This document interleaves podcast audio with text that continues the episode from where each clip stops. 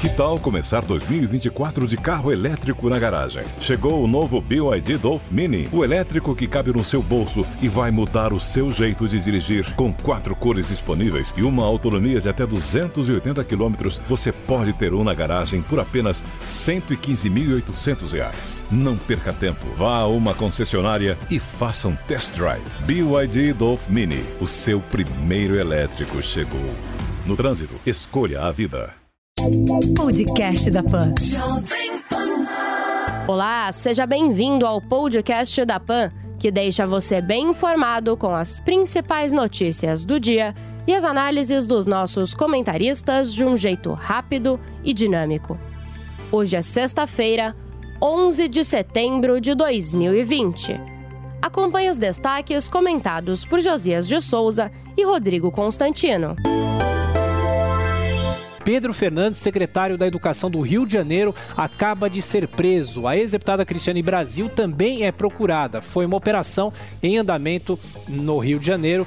Em discurso de posse no comando do STF, Luiz Fux diz que não aceitará agressões à corte, que a harmonia entre os poderes não significa subserviência. O novo presidente do Supremo destacou o papel da Lava Jato e também garantiu que não vai recuar no combate à corrupção no Brasil. No seu discurso de posse, o Luiz Fux novo presidente do Supremo Tribunal Federal, soou como se quisesse distinguir o seu perfil do de Dias Toffoli. Duas frases chamaram especial atenção. Numa, o Fux disse que a harmonia entre os poderes não se confunde com contemplação e subserviência. E noutra frase, é, o Fux citou o mensalão, o petrolão, para afirmar que não admitiremos, assim mesmo ele falou no plural, qualquer recuo no combate à corrupção.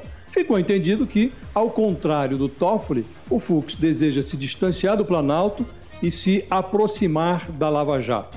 O fato de Fux ser diferente de Toffoli pode fazer é, pouca diferença no exercício da presidência do Supremo, porque não há uma relação de hierarquia entre os ministros do Supremo.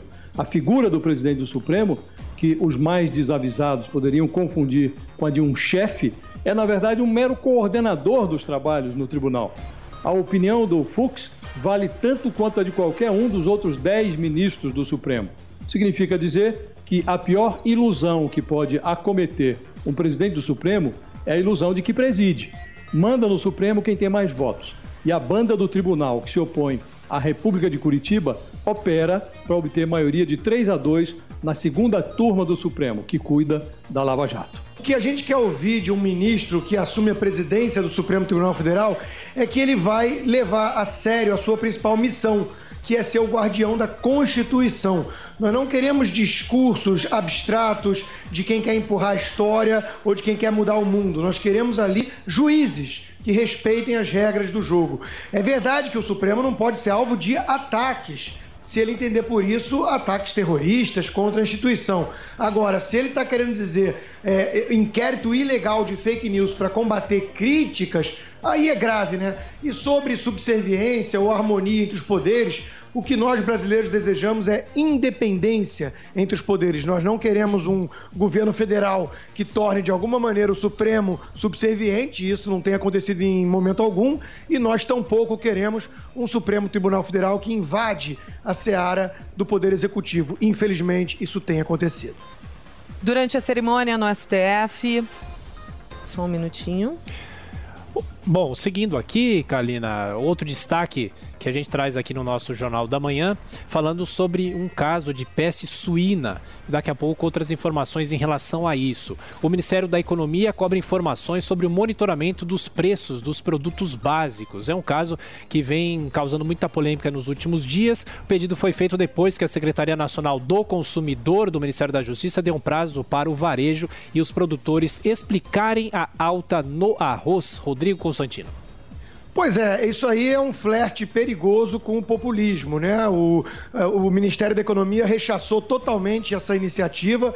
O presidente assume, né, que aceitou esse tipo de cobrança, mas a gente sabe que não é por aí o caminho. O caminho é deixar os preços livres para que a economia possa funcionar, porque o preço é um fator muito importante para levar informações relevantes de oferta e demanda para todos os agentes que tomam decisões. Agora, no mesmo dia, nós tivemos aí também o governador de São Paulo flertando com o populismo e aplaudindo uma decisão do PROCON de fiscalizar supermercados para ver o que está acontecendo com esses preços.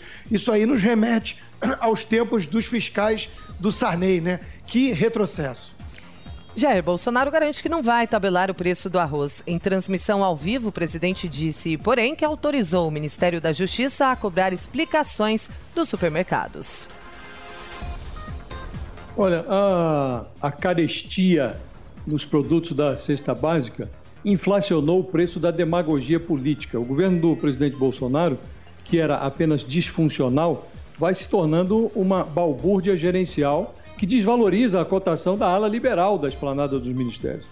O governo ultrapassou a fronteira da irracionalidade. Dizer, o Ministério da Economia cobra explicações da pasta da Justiça por ter intimado os supermercados a explicar o reajuste de alimentos. E aí vem o presidente e revela numa transmissão ao vivo que autorizou, de fato, o ministro André Mendonça, da Justiça, a deflagrar a investigação que irritou o colega Paulo Guedes, da Economia. O presidente fez isso mesmo reconhecendo que não se deve tabelar preços. E para fazer média com o eleitorado humilde, o Bolsonaro colocou um ministro para brigar com o outro. Fica claro que a desordem não é alimentada por empresários impatrióticos. Ela vem de dentro do governo, desconexo.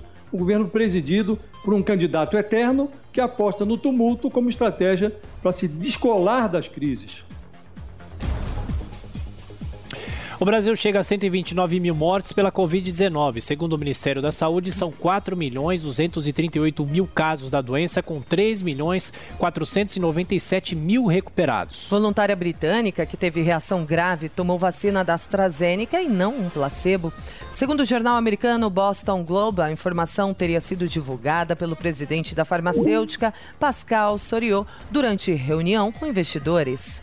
Jair Bolsonaro diz que o seguro defeso vai continuar mesmo com a criação do Renda Brasil, mas cobra um pente fino nos beneficiários. Aliás, o benefício pago a pescadores na época da reprodução dos peixes é alvo do Ministério da Economia, que tenta buscar formas de poupar recursos para o novo programa. Ministro do Meio Ambiente pede repasse de verbas para combater incêndios na Amazônia e no Pantanal. Ricardo Salles solicitou 134 milhões de reais ao Ministério da Economia, dizendo que a pasta dele não tem recursos suficientes para manter as ações contra o fogo e o desmatamento. A demanda do ministro Ricardo Salles por verbas diz todo o discurso oficial. O ministro desdenha de todos os que apontam a necessidade de enfrentar as queimadas na Amazônia. E o vice-presidente Hamilton Mourão, que comanda o Conselho da Amazônia, assegura que a preservação da floresta é uma prioridade e que não falta recursos. No ofício enviado ao Ministério da Economia, o ministro Ricardo Salles pede a liberação de 134 milhões e anota que falta, a falta do dinheiro vai expor o seu ministério no período de maior incidência de queimadas, que vai dos meses de agosto a outubro. Significa dizer que, ao contrário do que faz crer ou tenta fazer crer o discurso oficial, há queimadas a combater e falta dinheiro. É, sempre há né, mais necessidade de recursos, porque sempre vai ter crime, sempre vai ter problema. Agora, o que chama atenção nesse caso todo mesmo é a hipocrisia da turma da bolha progressista, que esquece, por exemplo, o mega incêndio que está acontecendo aqui na Califórnia, ou então, se não esquece, é ainda pior. Faz que nem o fez o ex-presidente Obama, que culpa o Trump por coisas que têm a ver com uma gestão democrata no Estado há décadas. E aí vai fazer um discurso abstrato sobre aquecimento global. Né? O ministro Ricardo Salles deu uma bela invertida nas redes sociais ontem no ator Leonardo DiCaprio, que se tornou aí, parece um especialista em meio ambiente. Né? Ele falou o seguinte: coloca o seu dinheiro, e é muito né, que ele tem, onde está o seu discurso. Agora o programa tem um, o governo tem um ótimo programa de é, sustentação e preservação de parques. São mais de 130 parques que vão ser leiloados para quem quiser realmente preservar a gente sabe que essa turma, mesmo no fundo, só quer é criticar o governo. Caso de peste suína em javali coloca em risco as exportações da Alemanha. As autoridades alemãs já iniciaram um bloqueio sanitário, mas a Coreia do Sul anunciou a suspensão da compra da carne do país europeu. E pelo Brasileirão, Palmeiras vence o Corinthians por 2 a 0 e joga a crise para o rival. O Internacional fez 2 a 0 no Ceará e segue como líder isolado.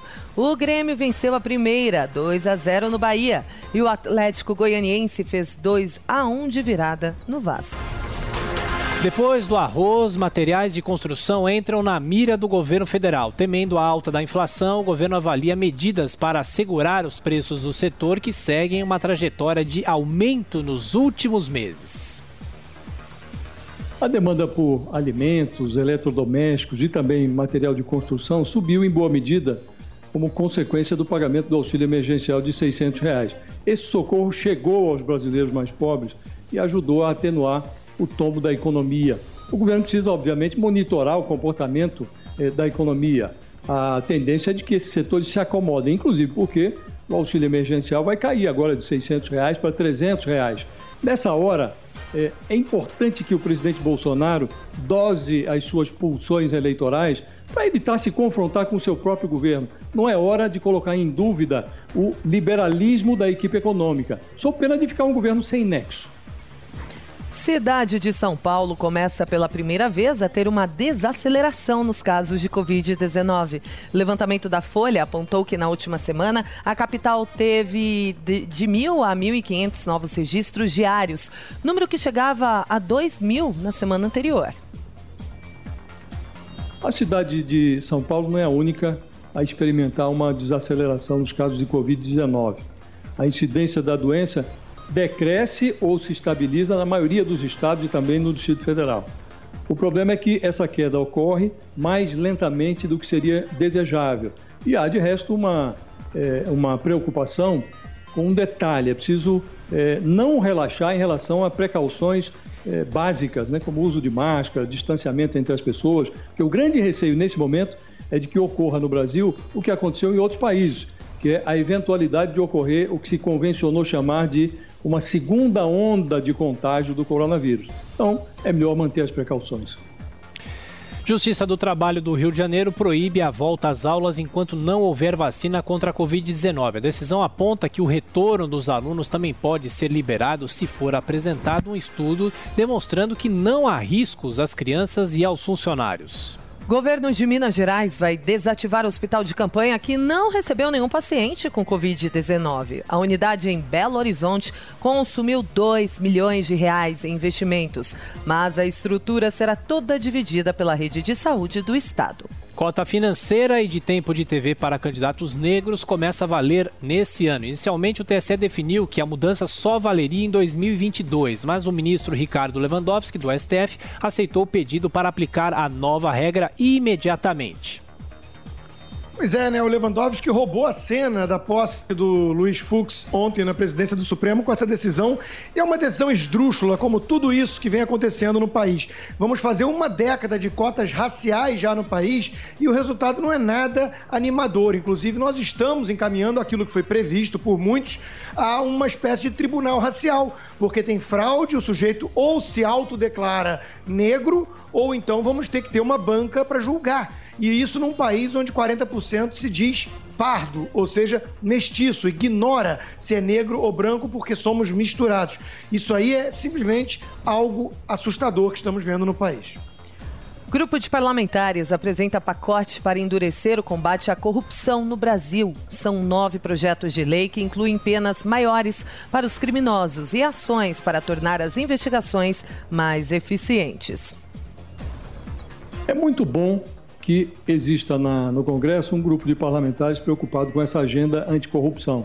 Hoje a impressão que se tem é de que essa pauta se tornou uma pauta órfã. Agora, é muito improvável que essa agenda avance, porque não há hoje no Congresso Nacional interesse por ela. É, o Congresso se renovou, mas se verifica agora que essa renovação ela ficou aquém do que seria desejável para mudar o perfil do Congresso a velha oligarquia continua mandando no Congresso. E é, casos como o do presidente do Senado, por exemplo, que foi acomodado na presidência, o Davi Alcolumbre, para se contrapor a, ao estilo do Renan Calheiros, ele hoje está virando um novo Renan Calheiros. Então é bom que haja esse tipo de movimento, mas a chance de evoluir é pequena. Michele Bolsonaro pede a sanção do projeto que endurece as penas para maus tratos animais de estimação. Apesar do apelo da primeira-dama, o presidente Jair Bolsonaro propôs uma enquete para ouvir a opinião de internautas sobre o assunto. Pois é, eu acho que faz bem o presidente discutir, né? Ontem a deputada estadual Janaína Pascoal se pronunciou a esse respeito e sabendo que ia levar pedrada, porque hoje em dia muita gente colocou os animais num lugar talvez de outra coisa, né? Deus e coisa assim. Veja, eu amo os animais, tenho quatro na minha casa, dois gatos e dois cachorros, mas nem por isso nós temos que elevar os bichinhos acima, por exemplo, do ser humano. E se essa forma, eh, se essa lei passar dessa forma, os maus tratos aos animais eh, vão ser punidos de uma forma mais rigorosa do que crianças, eventualmente. Né? A vida sagrada aqui tem que ser a vida humana. Mesmo em tempos de crise financeira, o Poder Judiciário terá mais um penduricalho nos salários. O Conselho Nacional de Justiça aprovou o pagamento de um adicional de um terço da remuneração para os juízes que atuam em mais de uma vara. Hackers russos, iranianos e chineses fizeram tentativas de ataques contra as campanhas de Donald Trump e Joe Biden nos Estados Unidos. O alerta foi feito pela Microsoft, que indicou que nenhuma dessa ofensiva foi bem sucedida. Pois é, que bom, né? Mas esse caso serve para lembrar a quem tem memória às vezes curta quem são os verdadeiros inimigos do mundo livre, das democracias representativas liberais do Ocidente. Né? E é exatamente essa turma aí, China e Rússia, sempre controlando também seus satélites, como o próprio Irã. No, no caso da eleição passada, onde Trump foi vencedor e até hoje a turma não conseguiu engolir o resultado e lidar com isso, né? Houve ali a acusação de conluio com os russos, isso levou dois anos de investigação, a imprensa martelou como se fosse um fato e depois de tudo não concluíram nada. O que alegavam os republicanos era exatamente isso, que o interesse dos russos era desestabilizar a democracia, mexer com os dois lados, não apoiar o Trump. O que está em jogo aqui é preservar as regras do jogo e a própria democracia americana contra esses inimigos da liberdade. Brasileiro Bruno Soares é campeão de duplas no US Open de tênis. Ao lado do parceiro Maite Pavic, o tenista mineiro conquistou nesta quinta-feira o quarto troféu no Grand Slam americano. Esse foi o podcast da PAN, que deixa você bem informado com as principais notícias do dia e as análises dos nossos comentaristas de um jeito rápido e dinâmico. Para acompanhar mais informações e comentários, basta acessar o nosso site jp.com.br. Podcast da Pan.